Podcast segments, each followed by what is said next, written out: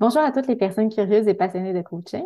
Je suis Irène Sanson, professeure à l'Université de Sherbrooke et membre du Forum francophone de la recherche en coaching. Aujourd'hui, Stéphane Coulier nous présente un article de Anna Blackman, Gina Moscardo et David E. Gray, paru en 2016 dans la revue scientifique Human Resources Development Review. Cet article s'intitule Challenge for the Theory and Practice of Business Coaching, a Systematic Review of Empirical Evidence. Bonjour Stéphane, peux-tu nous dire de quoi cet article s'agit? Bonjour Irène, euh, cet article est une des premières revues de littérature systématique sur le coaching. Il fait l'état de ce que dit la recherche empirique sur le processus de coaching et sur son efficacité.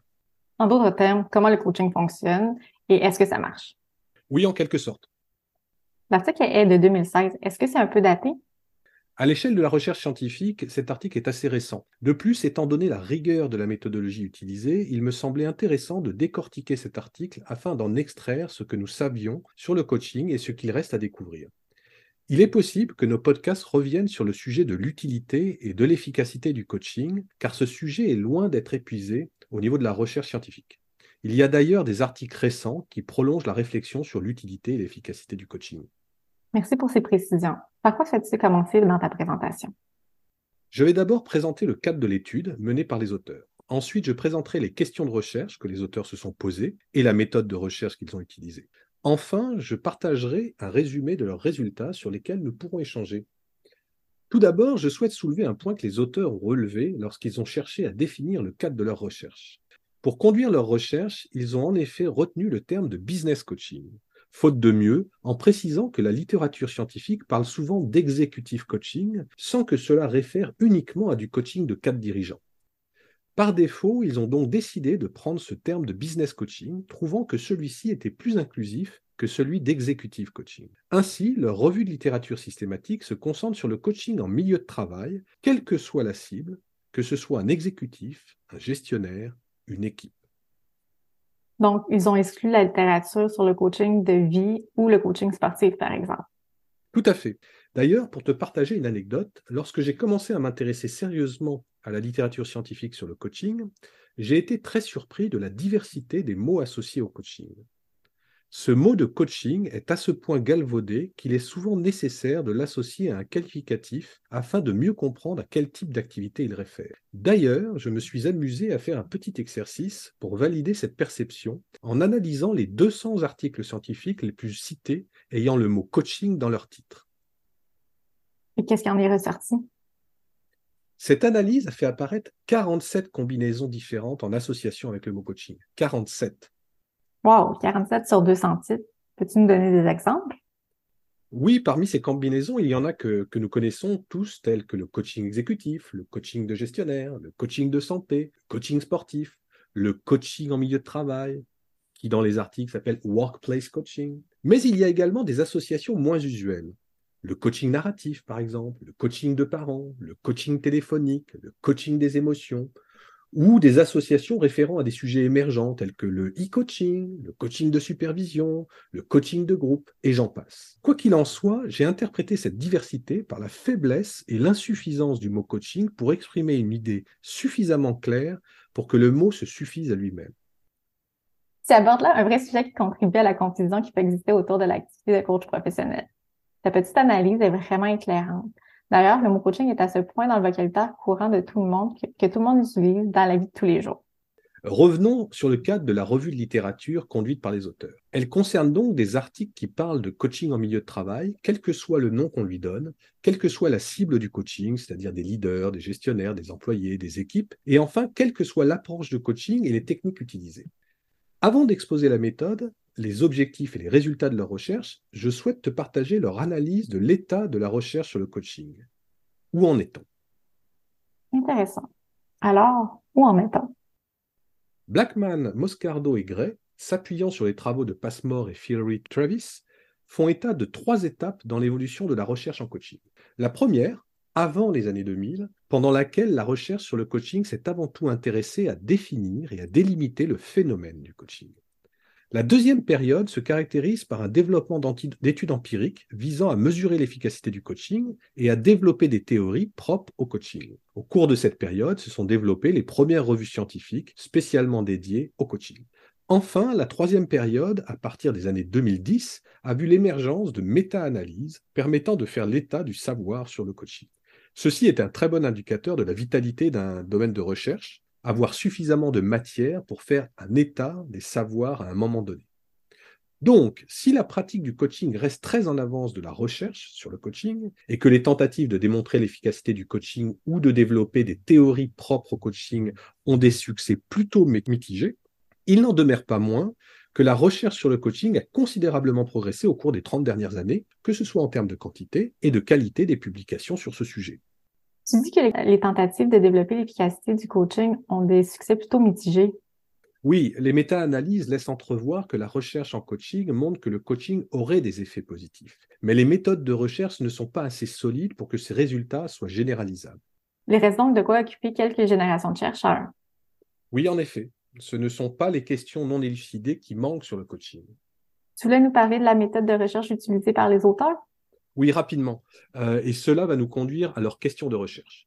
Les auteurs ont donc conduit une revue systématique de littérature ce type de revue de littérature devient à la mode dans la recherche en sciences sociales, alors qu'elles sont courantes dans les domaines de la recherche en médecine et en psychologie notamment. Autour d'une question de recherche définie, ce type de revue de littérature vise à faire l'analyse critique et systématique des études empiriques existant sur le sujet, en suivant une méthode de travail explicite et transparente afin que les choix et les différentes étapes de l'étude puissent être reconduites à l'identique.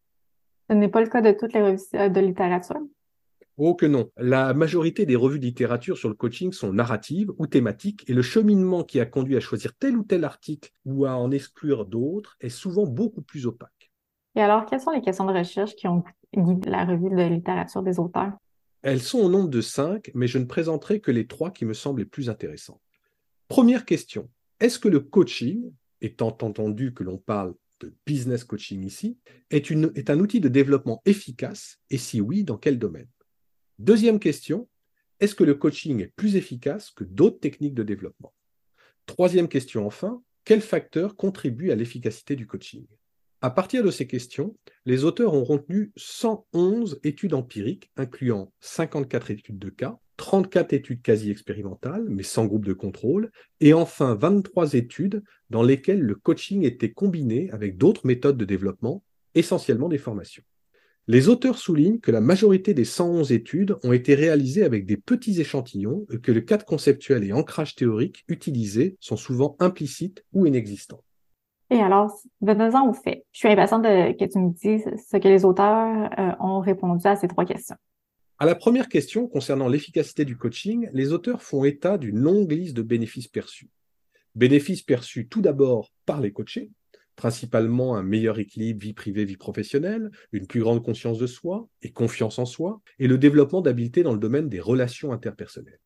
Ensuite, des bénéfices perçus pour les employeurs qui concernent la productivité, la communication, le développement des compétences et la loyauté envers l'entreprise. D'autres apports également euh, ont été cités sur des compétences spécifiques telles que la gestion du conflit, la délégation, la créativité, l'initiative et la flexibilité. Donc, le coaching est efficace. Tu vas un peu vite, Irène. Les auteurs nuancent fortement ta conclusion avec plusieurs arguments. Premièrement, les bénéfices perçus sont déclaratifs et proviennent principalement des coachés. Le coaching peut être perçu comme efficace pour un coaché sans que cela se traduise par une efficacité accrue pour l'organisation. D'ailleurs, une étude de Blackman parue en 2006 montre que les objectifs de coaching poursuivis par le coach et ceux poursuivis par l'entreprise sont rarement alignés. La question de savoir de quelle efficacité parle-t-on semble donc cruciale et souvent éludée. De plus, on parle dans ces études de perceptions souvent recueillies pendant le coaching ou juste après. Si l'on se réfère au modèle d'évaluation de l'impact d'une formation développé par Kirkpatrick, nous serions donc au niveau 1, voire au niveau 2, sans réellement prendre en compte les impacts concrets et appliqués du coaching.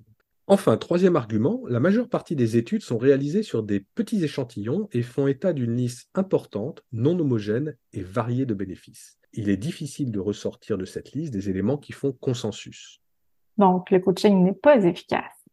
Tu as une pensée bien binaire aujourd'hui, Irène. Euh, non, les auteurs concluent ce point en disant que le coaching a un impact sur une multitude de facteurs et qu'il serait contre-productif de réduire la recherche de l'efficacité en limitant cette recherche sur des seuls indicateurs de productivité ou de retour sur investissement. Il faut simplement continuer les recherches pour trouver des consensus plus grands qu'il en existe aujourd'hui. Et concernant la deuxième question, sur la comparaison de l'efficacité du coaching par rapport à d'autres approches de développement, les auteurs n'ont pas trouvé de preuves claires sur une meilleure efficacité du coaching comparativement à la formation, par exemple. Néanmoins, une étude d'Olivero et ses collègues, publiée en 1997, montre que le coaching intégré dans un programme de formation avait un vrai impact sur le développement du coaché. Et pour finir, que concluent les auteurs concernant la troisième question sur les facteurs contribuant à l'efficacité du coaching? C'est à mon avis euh, l'apport le plus intéressant de l'article. Les auteurs ont créé un modèle autour de cinq groupes de facteurs ayant un impact sur l'efficacité d'un coaching. Les facteurs liés au coach, ceux liés au coaché, ceux liés à la relation entre le coach et, le coaché, les facteurs liés au processus de coaching et enfin les facteurs liés au contexte organisationnel dans lequel s'exerce le coaching. Tu peux nous en dire un peu plus? Bien sûr. Tout d'abord, en ce qui concerne les facteurs liés au coach, on retrouve quatre thèmes. Le premier concerne l'intégrité du coach, notamment en ce qui a trait à sa capacité à créer un environnement propice à la confiance, respectant des principes de confidentialité. Le deuxième thème concerne la capacité du coach à offrir un support de qualité à son coaché en lui permettant d'aborder ses défis avec un plus grand recul, sans jugement et en faisant preuve d'empathie. Le troisième thème concerne les compétences de communicateur du coach et plus spécifiquement sa capacité à assurer la clarté des attentes du coaché et à lui fournir une rétroaction claire et régulière. Enfin, le quatrième thème concerne la capacité du coach à installer sa crédibilité auprès de son coaché. Ce quatrième thème de crédibilité me semble un peu rapproché du premier thème sur la confiance. Tu as raison, je partage ton point de vue. Sans crédibilité, difficile d'établir une relation de confiance. La crédibilité est, de mon point de vue, une composante de la confiance. Intéressant. Venons-en au deuxième groupe de facteurs, les facteurs d'efficacité liés au coaché. Que disent les auteurs? Les auteurs soulignent l'importance de la capacité du coaché à croire en lui et en sa capacité à mettre en œuvre des comportements générateurs de performance, ce qu'en anglais on appelle le self-efficacy. Un autre point concerne l'ouverture au changement. Sur ce point, je réfère nos auditeurs à notre podcast 12 sur la disposition d'un client à être coaché. Bien sur la motivation du coaché, je serais attendu à avoir quelque chose sur ce point. Tu as raison, en tant que praticien, j'ai souvent expérimenté que lorsqu'un coaché n'est pas totalement investi et motivé par sa démarche de coaching, les résultats sont rarement concluants. Mais sur ce point, les auteurs soulignent que les études sont faites avec des coachés volontaires et très impliqués dans la démarche. C'est sûrement un biais de ces études. Par contre, les auteurs soulignent que le temps et la disponibilité des coachés, du fait de leurs contraintes personnelles et professionnelles, sont souvent une barrière à l'efficacité d'une démarche de coaching, même si le coaché est motivé. Merci, c'est très clair. Peux-tu aborder maintenant le troisième groupe de facteurs qui a trait à la relation entre le coach et le coaché? Bien sûr. Le facteur principal est ici la bonne correspondance entre le coach et le coaché. En langage courant, on pourrait parler de bon fit. Ce que veut dire une bonne correspondance n'est pas développé dans l'article, mais je sais que ce sujet a fait l'objet de recherches.